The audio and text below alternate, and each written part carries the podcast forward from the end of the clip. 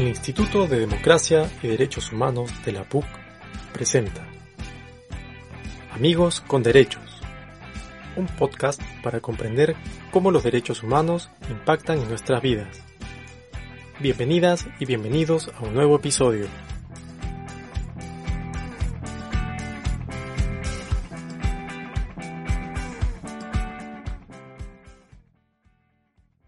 Hola, ¿qué tal? Bienvenidas, bienvenidos todos, todas a Amigos con Derechos, un podcast para entender cómo los derechos humanos impactan en nuestras vidas. Y el día de hoy estamos hablando de la informalidad laboral. El crecimiento de la informalidad es un problema eh, de cómo funciona la economía, es un problema específico de la pandemia. Para este primer bloque tenemos al abogado Ernesto Aguirre, él es docente de la PUC. Ah, Ernesto, ¿cómo estás? Mucho gusto, buenas tardes.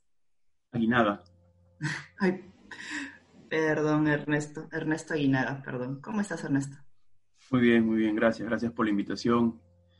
Y nada, al servicio de ustedes. Para lo que, Ernesto, lo que necesiten. Dime tú, para responder la pregunta que nos convoca el día de hoy, el Perú siempre ha sido un país, bueno, no sé si siempre, pero tiene eh, una base informal también dentro de la economía. Y eh, sospechamos que la pandemia lo que ha hecho es aumentar esta base de informalidad. ¿Hay manera de soportar o de, de, va a haber manera de revertir esta situación? ¿Hay manera de controlar un poco cómo se va expandiendo la informalidad? Es una pregunta compleja para responderla desde, desde el derecho. ¿no? Al, hay, hay, preguntas que a veces el derecho no, no puede responder. El derecho no, no resuelve las cosas por arte, por arte de magia. ¿no? Las causas de la informalidad en el Perú son muchísimas, que tienen que ver hasta con cuestiones culturales eh, el, índice de informalidad en el ámbito laboral, que es sobre el que yo puedo hablar, es altísimo, ¿no? Desde siempre se ha dicho que la informalidad en la economía, en las relaciones laborales, alcanza el 70% de la pega. Es un número bastante, bastante elevado.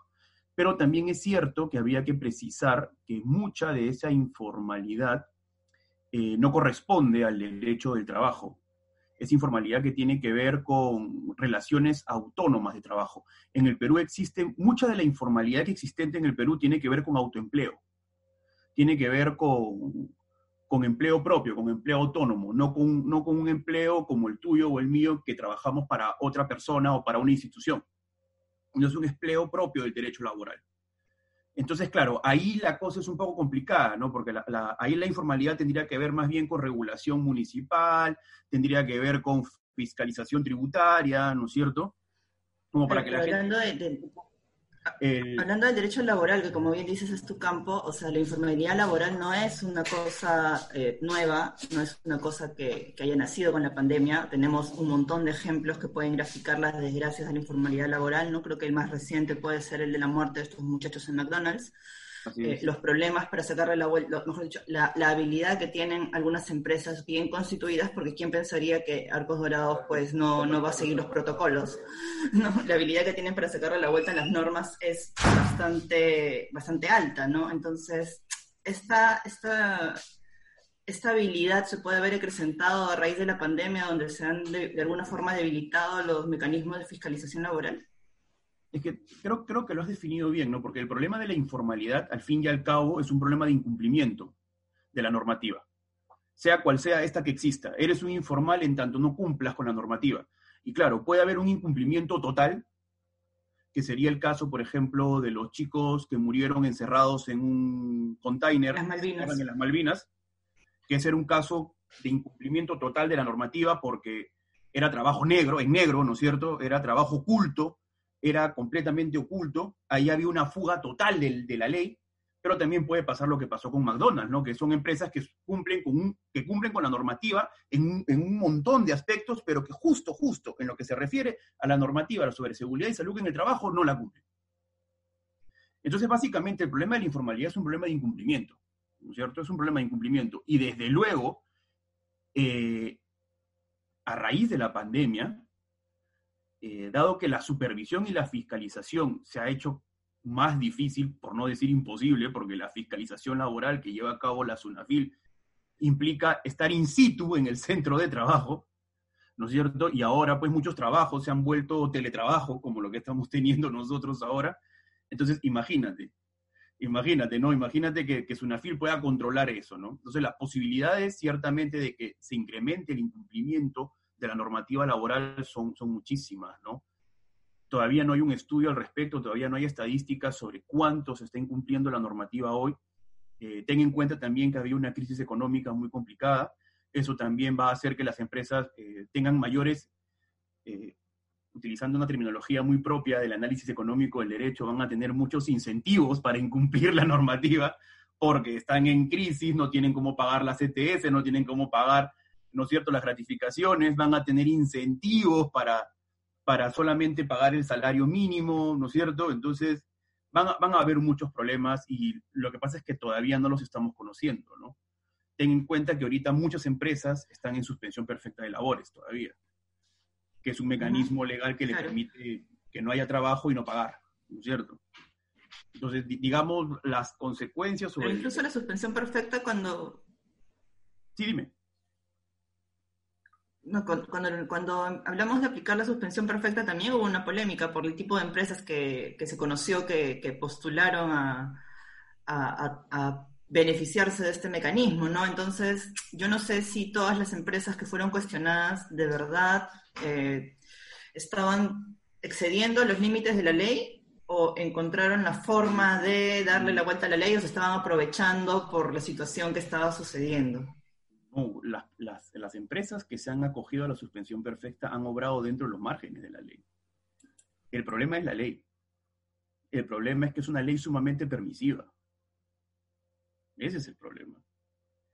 Acá no se ha tomado en cuenta la norma estipula que uno se puede ir a la suspensión perfecta porque por tu naturaleza no puedes operar o porque estás, o pudiendo operar, eh, estás una situación económica deficitaria. El problema es que en ningún lugar, en ningún momento se toma en cuenta o uno se pregunta si es que el empleador tiene alguna obligación de colaborar o ayudar a los trabajadores que están en esta situación. Entonces, para nada en la ley aparece un análisis o una pregunta sobre, por ejemplo, la capacidad económica de un monstruo como Cineplanet. Y entonces, claro, Cineplanet es una empresa enorme, es una empresa, una transnacional, es, eh, es una empresa que le pertenece al hombre más rico del Perú, ¿no es cierto? Y, y, claro, como no puede operar, porque efectivamente no puede operar, entonces... Eso no, está, eso no está en duda, no puede operar. No puede operar, ¿no es cierto? Entonces, como no puede operar, entonces, ¿cómo va a seguir pagando salarios, no? Eso no, no tiene sentido. En la lógica empresarial no tiene ningún sentido, ¿no es cierto? Para nada, no, no, tiene, no, no tiene razón de ser, ¿no es cierto? Claro, y las empresas que supuestamente pudiendo operar se acogen a la suspensión perfecta de labores, son perfectas, son, son empresas que están pasando por una crisis económica. Pero la crisis económica se determina por comparación con el mes, con el mismo mes del año anterior. Entonces, claro, un montón de empresas, ¿no es cierto?, que vieron, su, que vieron sus ingresos, claro, un abrupto por la paralización de la economía, están en crisis, porque en relación con el mismo mes del año anterior, pues ah, están percibiendo cero. Entonces, claro, no tiene ningún sentido, ¿no? El, por ejemplo, en estos casos, la norma no te exige evaluar, por ejemplo, las reservas que pudiera tener la empresa, no te exige evaluar las líneas de crédito que pudiera tener la empresa, no te exige evaluar las ganancias acumuladas. O sea, da igual da igual que hubiera sido una empresa que durante 5, 6, 10 años ha tenido un crecimiento brutal, ¿no es cierto? Y solamente porque este año ha caído por la pandemia se puede acoger la suspensión perfecta. Claro. Entonces, es un problema de, la elaboración de la ley. Claro. Es la propia ley la que, la que ha ocasionado este problema.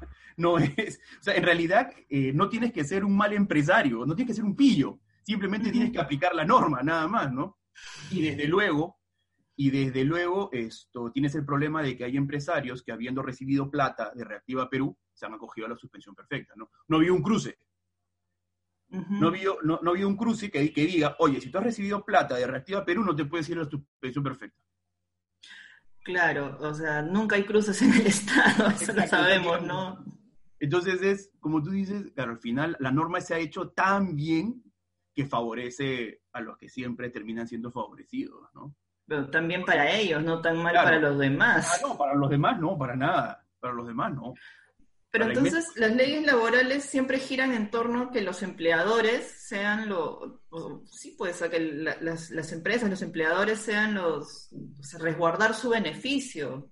Y, o sea, no está mal, pero está mal que no haya una contraparte, ¿no? Mira, justo yo estaba, eh, hace poco estaba reflexionando sobre este problema, sobre el problema de la suspensión perfecta, eh, y lo hice a raíz de una sentencia que, estuve estudiando de la Corte Constitucional Colombiana. En la Corte Constitucional Colombiana eh, es un caso diferente, pero que se parece, que tiene que ver, ¿de acuerdo? Porque fue un caso de una familia al que el, sostén de la familia, ¿no es cierto?, fue desaparecido forzosamente. Es un tema que, nos, que tiene que ver con lo que nos trabajamos en este tema. Y claro, la familia no tenía para subsistir, para sobrevivir, y en el edificio en el que vivían los querían echar por falta de pago de la renta. Entonces demandaron a la, inmobiliaria y le terminaron dando la razón, porque la, la Corte Constitucional Colombiana consideró que en el ámbito de las relaciones entre privados también opera el principio de solidaridad, o un principio o un deber de colaboración mutua en situaciones de peligro, en situación de riesgo. Un deber que existe en el Perú, por ejemplo, si tú vas caminando por la playa y ves que un niño se está ahogando, tú no puedes ser indiferente, tú no te puedes voltear e irte. Si tú haces eso, el Código Penal te sanciona. Tú tienes, al menos tendrías que llamar al, o sea, no te exige que te metas tú a sacarlo del agua, pero al menos tienes que llamar al salvavidas o a la policía o al menos gritar auxilio, ¿no es cierto? O sea, digamos, eh, tú puedes observar que en el mundo del derecho y en general en el ámbito de las relaciones personales la indiferencia está proscrita. Entonces, claro, habría que preguntarse si tal y como está regulada esta ley, la ley que permite la suspensión perfecta, lo que ha hecho es garantizar la indiferencia. La indiferencia en el ámbito de las relaciones privadas entre personas que teniendo la posibilidad de contribuir, no lo hacen, ¿no? Es una opción bien, bien, bien, es bien complicada. Y como te digo, hay ejemplos en la legislación que te permiten decir que sí existen estos deberes de colaboración en situación de riesgo. Por cierto, en el ámbito laboral existen, pero en sentido inverso el trabajador tiene el deber de colaborar con el empleador cuando el empleador está en riesgo. Eso está en la ley de seguridad y salud en el trabajo. Por ejemplo, imagínate que yo estoy aquí en mi oficina, en la universidad, y se comienza a incendiar, pues no sé, el, tacho de basura. A mí no me paga la universidad por, por ser bombero. Eso no forma parte de mis obligaciones de trabajo, ser bombero. Pero la ley de seguridad y salud en el trabajo me exige a mí colaborar apagando inmediatamente porque está dentro de mis posibilidades ese fuego que se ha iniciado en el tacho de basura. O sea, yo no puedo ser indiferente y simplemente pararme e irme y decir, bueno, a mí no me pagan por ser bombero. Y que luego eso, eso ocasione un incendio brutal, ¿no es cierto? O sea, si te das cuenta, existen ejemplos, incluso en el ámbito laboral, donde el trabajador tiene la obligación de colaborar con el empleador en situaciones de peligro. Y claro, habría que preguntarse, ¿y por qué el empleador no tendría alguna obligación de colaborar con el trabajador en la misma situación de peligro. Lo que pasa es que hay algunas empresas que lo hacen, pero por lo que tú me dices no está normado. O sea, por ejemplo, en, mi trabajo, eh, si se muere un familiar cercano, tengo una semana libre de vacaciones, no de vacaciones, sino una semana libre. ¿no? Porque la empresa me apoya, me da esa semana, me, me manda flores, qué sé yo pero no es que esté normado que las empresas cuando fallece un familiar te ese tiempo libre, ¿no? Entonces que es que cuando, digamos, cuando tú ves la relación de arriba hacia abajo, se asume que es un acto de caridad. Es una decisión de la empresa, no se le puede prohibir a la empresa colaborar con sus trabajadores, ¿no es cierto? Pero claro, cuando claro. los trabajadores para la empresa no es un acto de voluntad del trabajador, no es que el trabajador decida colaborar con la empresa en situación de peligro, es que la ley impone al trabajador la obligación de colaborar con la empresa en situación de peligro. Y esta norma, porque me puse a investigar este tema, esta norma está en la legislación mexicana, en la legislación española, está en la legislación argentina, está en la legislación chilena, está en todas las legislaciones. En todas las legislaciones. ¿Y una norma que, y una norma que le da contrapeso está en alguna legislación? O sea, la, norma que obliga al trabajador a ayudar al empleador en situación de peligro está en todas las legislaciones. Pero no existe una norma inversa que obliga al empleador a ayudar al trabajador en situación de peligro. ¿En ninguna legislación existe? Yo conocí una. Por mi experiencia profesional, yo trabajé el 2016 en México. Ya. Eh, yo trabajé viendo temas de desaparición forzada. en Coahuila de Zaragoza, en el estado de Coahuila de Zaragoza, que es fronterizo con Texas. Y ahí había una ley, la ley de desaparecidos, que hacía lo inverso, que le imponía al empleador la obligación de seguir pagando el salario a la familia del trabajador desaparecido. Pero, digamos, e-, es una ley estatal de un estado de la Federación Mexicana, ¿no? Que era el estado de Coahuila de Zaragoza. Pero ahí está, claro, y, y digamos, y más o menos tenía cierto sentido esa legislación porque en Coahuila de Zaragoza pues estaba, imagínate, estaban, están tres plantas de automóviles enormes, ¿no? Estaba Ford, estaba Chrysler, estaba General Motors, ¿no es cierto? Entonces, imagínate, ¿no? Entonces, claro, ahí más bien lo que se discutía era si eh, esa norma tenía racionalidad en el caso, pues, de una farmacia pequeñita, de una esquina o un restaurante, ¿no? Pero nadie, nadie discutía que en el caso, pues, de General Motors, de Chrysler o de, ¿no es cierto?, o de Ford, tenía más o menos sentido, ¿no? Pero ese es el único ejemplo en que yo he encontrado esta, esta relación a la inversa. Y bueno, y el ejemplo que te señalo de, Colombia, ¿no? Que no tiene que ver con relaciones laborales, en Colombia. tiene que ver con relaciones civiles, con la relación que existe entre un arrendador y un arrendatario, ¿no? Incluso ahí también el Tribunal Constitucional colombiano le impuso la obligación. Eh, en realidad no fue el tribunal, había una ley, había una ley que le imponía la obligación al, al, arrendador de colaborar con el arrendatario, ¿no? Eh, interesante. En Perú todavía se piensa que ese tipo de acciones de colaboración son caridad, caridad y que a nadie se le puede imponer la obligación de ser caritativo, ¿no? Vamos, que uno tiene el derecho, el derecho humano a ser indiferente. Si lo quieres ver desde derechos humanos, muchos alegarán o sostendrán que uno tiene el derecho humano a ser indiferente, ¿no? Y, es, terrible de verdad que no exista, es terrible ver lo desprotegidos que estamos no solamente en el Perú, sino alrededor del mundo, quienes no tenemos la sartén por el mango de la economía o del poder político. de verdad ha sido un gusto conversar contigo y un gusto conocerte. Espero que tengamos la oportunidad de, conversar, de conversar otra vez. Ha sido súper interesante esta conversación. Pero tenemos que terminar por terminado este bloque. Muchas gracias por estar aquí el día de hoy. gracias, gracias por la invitación y quedo, quedo a la disposición de ustedes para que lo consideren pertinente. Vale, vamos a una pausa y regresamos. Muchas gracias, Ernesto. Bueno, estamos aquí en el, segundo bloque de Amigos con Derechos, un podcast para entender cómo los derechos humanos impactan en nuestras vidas. Y estamos ahora con una invitada de lujo, que es Carolina Trivelli. Ella es economista, ha sido ministra de Estado y bueno, es una de las mujeres más capas de nuestro país que puedo decir. Carolina, muchísimas gracias por aceptar estar conmigo el día de hoy. No, Katy, gracias a ti por la invitación. Pues mire usted, estamos hablando del tema de, informalidad. En el bloque anterior hablamos un poco de cómo la informalidad laboral ha sido un problema incluso antes de la pandemia, y no solamente en pequeñas empresas o no solamente en, en ambulantes o en, negocios pequeños, sino también en grandes empresas. ¿no?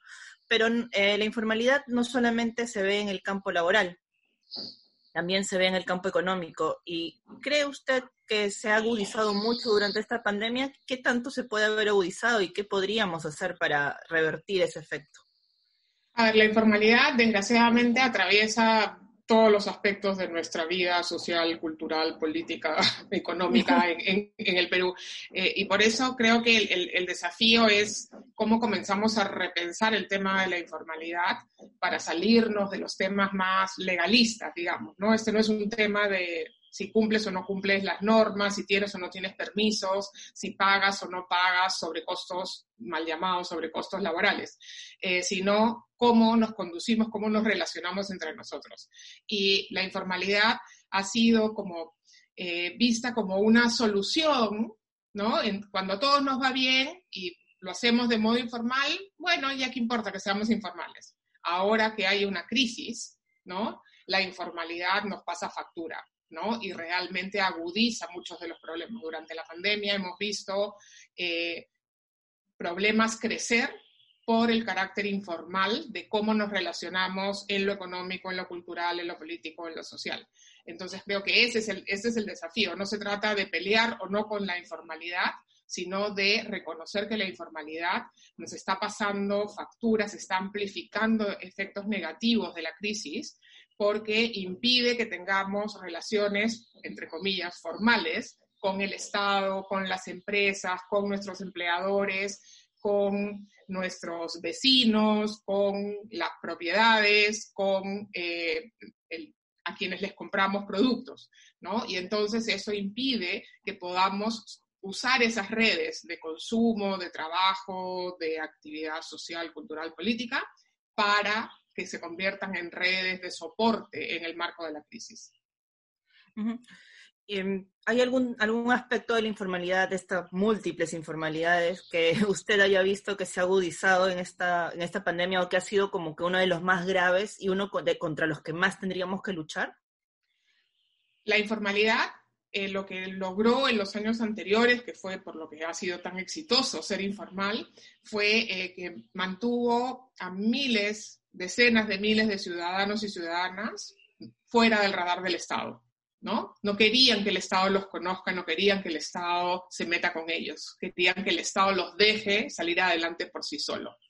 Y hoy día eso es lo que ha impedido que el Estado pueda llegar con acciones de soporte para reactivar sus pequeños negocios, para ayudarlos con el bono, para eh, entregarles una canasta de alimentos, ¿no? Entonces, creo que hoy día más que nunca tenemos que dejar en evidencia que esa informalidad que nos desconecta de nuestras instituciones, ¿no? A ratos puede darnos la falsa sensación de que es una ventaja, ¿no? Porque no pagamos tal o cual impuesto, porque no tenemos que pagar por tal o cual permiso, pero en tiempos de crisis es evidente que esa informalidad nos cuesta, nos impide eh, relacionarnos. Entonces, el Ministerio de Economía saca una propuesta de un programa, digamos, de crédito, ¿no? Y no nos llega a nuestra pequeña empresa porque no existimos para ellos. No, no nos conoce, no puede, no tiene información, no sabe dónde estamos, no sabe qué problema tenemos. Entonces tampoco nos puede ayudar, ¿no? Y ese es el, creo que ese es el principal problema que enfrentamos hoy día. Pero muchas de estas personas a las que usted se refiere ahorita en este ejemplo eh, eligieron el camino informal porque ellos ya se sentían invisibles para el Estado. Entonces, seguir siendo invisible no era un problema, no era, em, es, más, quedarse en la zona conocida, ¿no? Ahora, si el Estado garantiza que estas, estas invisibilidades van a desaparecer, pues sería un incentivo para la formalización, ¿no? Por supuesto, y no creo que nadie prefiera por definición ser informal que ser formal. Lo que pasa es que ser formal es complicado, es costoso, tiene un montón de, requisitos, ¿no? Y exige eh, más recursos, exige cosas que a veces realmente no se pueden cumplir. Eh, desgraciadamente, como te decía, cuando a todos nos va bien, el Estado permite que esos a esos informales les siga yendo bien, los informales sienten que les va mejor por ser por mantenerse en esa zona gris. El problema es que cuando vienen tiempos de crisis como este tiempo, ¿no? Eh, el Estado quiere que no hayan tantos informales para poder trabajar con ellos, los informales quieren que el Estado trabaje con ellos y simplemente no hay conexión, no hay eh, tubería que los conecte. Y ese es el problema. Es nuestro Estado que prefirió no mirar y las personas que prefirieron no ser vistas. ¿no? Entonces, aquí hay, un, problema mayor que la voluntad o del Estado o de las personas de eh, optar por una vía informal. ¿Y qué pasa cuando, estamos, cuando hablamos, por ejemplo, de, empresas grandes que optan dentro de la formalidad, que mejor dicho, que la sostiene una formalidad aparente, pero por debajo encuentran la forma de sacarle la vuelta a las leyes. Por ejemplo, eh, el caso que se, que se me viene a la mente es el de McDonald's, donde mueren estos dos chicos porque no hubo un adecuado protocolo de seguridad y salud en el trabajo, ¿no? O el caso de la suspensión perfecta, que empresas que no tenían que acogerse a ella postularon para acogerse a ella, ¿no? Entonces, ¿qué está pasando con quienes sí pueden ser formales, pero eligen eh, mirar a otro lado? Eh, pasan dos cosas, ¿no? Una es que eh, el mundo no es blanco y negro entre ser formal y ser informal, ¿no? Todos tenemos algún grado de informalidad, ¿no? Y las empresas no escapan a ellos. Y hay, una zona gris muy grande en las empresas que realizan una parte de sus actividades en, este mundo intermedio gris, este, for, informal, semiformal. Eh, y eso tiene que ver con, dos problemas. Una, que hay oportunidad de hacer eso. Nadie te castiga porque en el fondo lo haces en el marco de ciertas leyes. Y de esto que decíamos, un Estado que mientras hagas empresa y en tu parte formal te vaya bien, bueno, ¿por qué me preocupo? ¿no? Y ese es parte del problema, ¿no? Que dejamos hacer ¿no? Pensando que esa es la única forma de eh, seguir hasta hace poco creciendo, ¿no? Este, ampliando eh, la actividad económica. Y es una locura. Bueno, al Estado se le hacía cómoda también esta informalidad, ¿no? A todos les es funcional. El Estado también tiene sus, actividades informales, ¿no? Claro, pero ¿cómo, ¿cómo, el Estado puede combatir su misma informalidad? ¿no? O sea, ¿hay voluntad? ¿Usted, ¿Usted ve voluntad? Yo creo que hay hoy día, más que nunca, conciencia de los costos que impone la informalidad en el Estado, en la empresa, en la sociedad. Eh, creo que para hacer un cambio en ello se requiere más que voluntad, ¿no? Requieres un plan de mediano plazo y un acuerdo político, económico y social más grande que la voluntad de un ministro, que el discurso de un presidente. Y, creo que, como no, no tenemos ninguna capacidad de hacer algo que nos comprometa a más de dentro de unas pocas semanas, ¿no? Como país. Y ese es el problema. El, el, tema de la informalidad en el Perú es un problema estructural, refleja una estructura del país y para cambiar esa estructura necesitamos un plan de largo plazo, un plan realista y factible y para eso necesitamos un acuerdo mayor. Eh, ¿Quién va a construir ese acuerdo? ¿Quién va a respetar ese acuerdo? ¿Quién va a implementar ese acuerdo? Es eh, bien difícil de imaginar en un país con una debilidad institucional y con problemas serios de representación. Bueno, eh, Carolina, muchas gracias a usted por acompañarnos en este programa, de verdad siempre poniéndonos, eh, poniendo los pies sobre, la tierra. Yo se lo agradezco mucho. nada, le mando un abrazo y saludos a todas las personas que nos están siguiendo a través de Zona PUC o de nuestras redes sociales o de Spotify. Hasta la próxima. Hasta aquí llegamos con este episodio de Amigos con Derechos, un podcast para comprender cómo los derechos humanos impactan en nuestras vidas. Amigos con Derechos es producido por el Instituto de Democracia y Derechos Humanos de la PUC. El programa es conducido por Catherine Subirana, producido y mezclado por Fanta Quejara y Almendra Sánchez. El equipo lo dirige Patricia Barrante. Si te gustó este episodio, puedes volverlo a escuchar todos los lunes desde Zona PUC, además de seguirlo por Spotify, Evox y el Facebook del IDPUC. Nos puedes encontrar en arroba IDPUC.